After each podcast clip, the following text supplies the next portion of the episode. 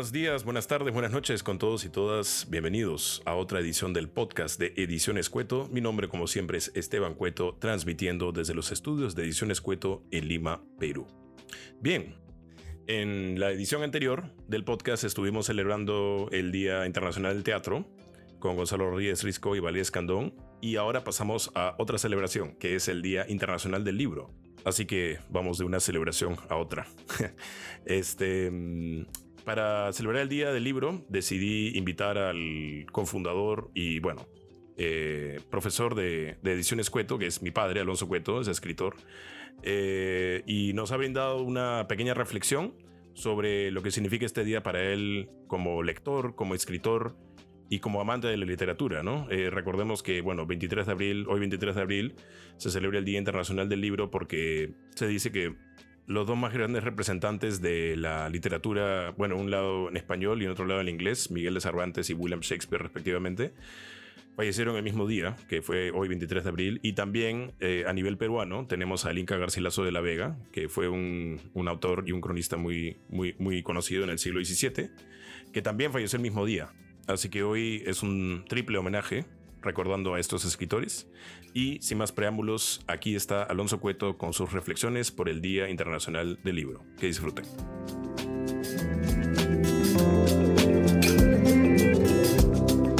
Hola a todos, ¿qué tal? Eh, hoy, 23 de abril, pues estamos celebrando el Día de la Lengua. Esta es una fecha que se ha elegido en parte porque se supone que el 23 de abril de 1616 murieron tres eh, grandes escritores. Esta es una elección dudosa porque los calendarios de los países a los que pertenecían estos escritores no coincidían. En realidad el calendario inglés y el calendario español no, no tenían las mismas fechas, pero es interesante, hasta hermoso pensar que eh, William Shakespeare, Miguel de Cervantes y el Inca Garcilaso de la Vega murieron el mismo día, eh, como si, se hubieran puesto de acuerdo para dejarnos eh, su legado. ¿Y cuál es este legado? Bueno, Shakespeare fue uno de los grandes transformadores en nuestra manera de ver el mundo. Los héroes de Shakespeare parecen siempre figuras perfectas, destruidas por un gran defecto, la ambición en Macbeth, los celos en Otelo, eh, las dudas eh, y vacilaciones en, Hamlet.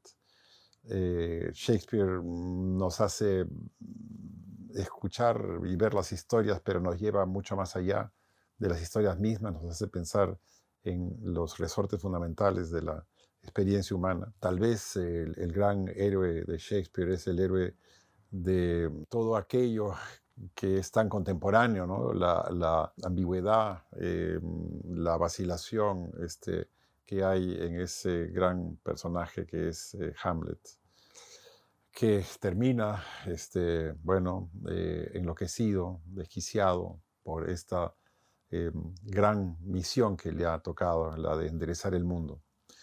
No está tan lejos de esta locura destinada a enderezar el mundo, la que tiene el Quijote, el gran personaje de Miguel de Cervantes.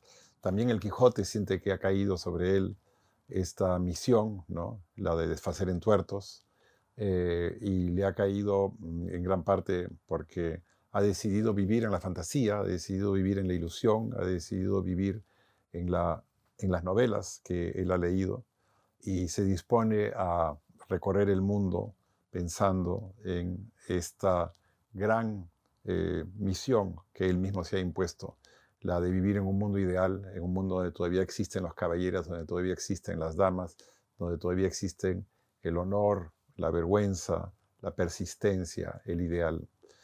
¿Qué hubiera sido de El Quijote sin Sancho? ¿Qué hubiera sido de esta búsqueda del ideal sin el retorno a la realidad? Y sin embargo, una de las grandes eh, muestras del genio de Cervantes fue cómo es que a lo largo de la novela el Quijote se va sanchificando y cómo es que Sancho se va quijotizando, va buscando el ideal para demostrarnos que el ideal y el sentido de la realidad no son em, características que se contradicen, sino que se complementan en, todos nosotros.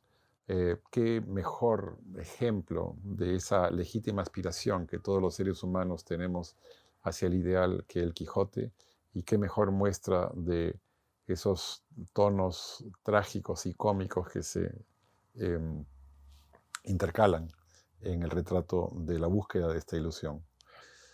Em, no está lejos de la ilusión tampoco el Inca Garcilaso, porque el Inca imaginó una utopía que había ocurrido en el Perú, imaginó eh, un mundo ideal, que era el mundo de, los incas, buscó ahí, ¿no? en ese mundo, un ejemplo de armonía, de acuerdo a su formación este, renacentista, pero presentó, ¿no? igual que eh, Shakespeare y que Cervantes, un mundo turbulento, en realidad un mundo este, mm, em, amenazado ¿no? este, por la convivencia de muchos este, rostros, identidades eh, y, culturas diferentes. Eh, también ¿no? el Inca en su aparente armonía termina siendo un actor em, de lo conflictivo, lo contradictorio, lo, duro.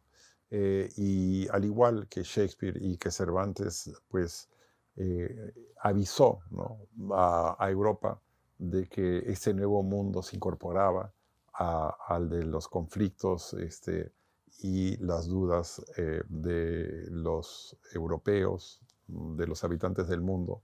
Es tal vez bueno, pues uno de los más grandes textos literarios sobre la globalización que ya había sido iniciada y que se expandía en esos años ya pasados, este, los de la conquista.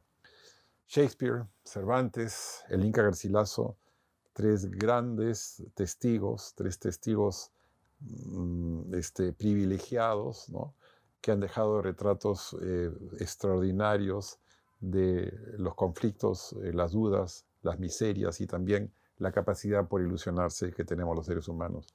Eh, gracias al lenguaje de estos grandes escritores podemos este, asomarnos a, a, todavía hoy, a quienes somos, al modo como nos entendemos.